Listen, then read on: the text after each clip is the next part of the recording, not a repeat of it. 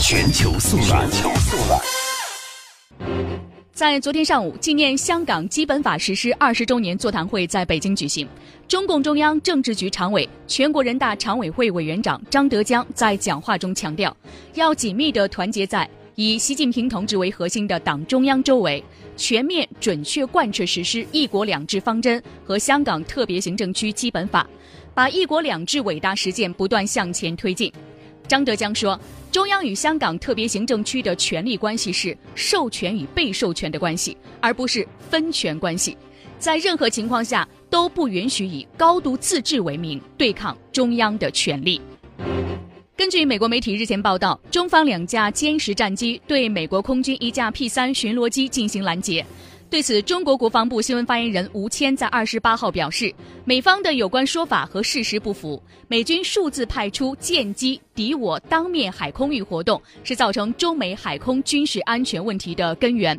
吴谦说，五月二十五号，美军一架巡逻机在中国香港东南空域实施侦察活动，中国军机依法依规对其进行识别查证，有关操作是安全的、专业的。最近一段时间以来，美军数次派出舰机敌我当面海空域活动，侵害我主权安全，危及双方一线人员的生命安全。这种行为是造成中美海空军事安全问题的根源。我们再次要求美方采取切实的措施加以改正，避免此类事件的再次发生。中国军队将会坚决的履职尽责，坚定捍卫国家主权和国家的安全。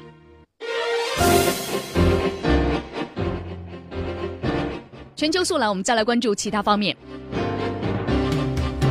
中国外交部发言人针对七国集团峰会联合公报涉及东海、南海问题答记者问。有记者问道，在意大利举行的七国集团峰会联合公报提及东海、南海问题，请问你有何评价？陆康回答：我们注意到有关情况，对七国集团峰会声明假借国际法名义对东海和南海问题指手画脚，表示强烈不满。中方在东海、南海问题上的立场是明确的、一贯的。中方始终致力于同直接有关当事国通过谈判磋商，来妥善管控和解决有关争议。推进各个领域的合作，共同维护东海和南海的和平稳定，维护航行和飞越自由以及海上的航道安全。我们希望七国集团和意外国家能够认清形势，恪守在有关争议问题上不持立场的承诺，充分的尊重本地区国家管控争议的努力，停止发表不负责任的言论，为本地区的和平稳定发展起到建设性的作用。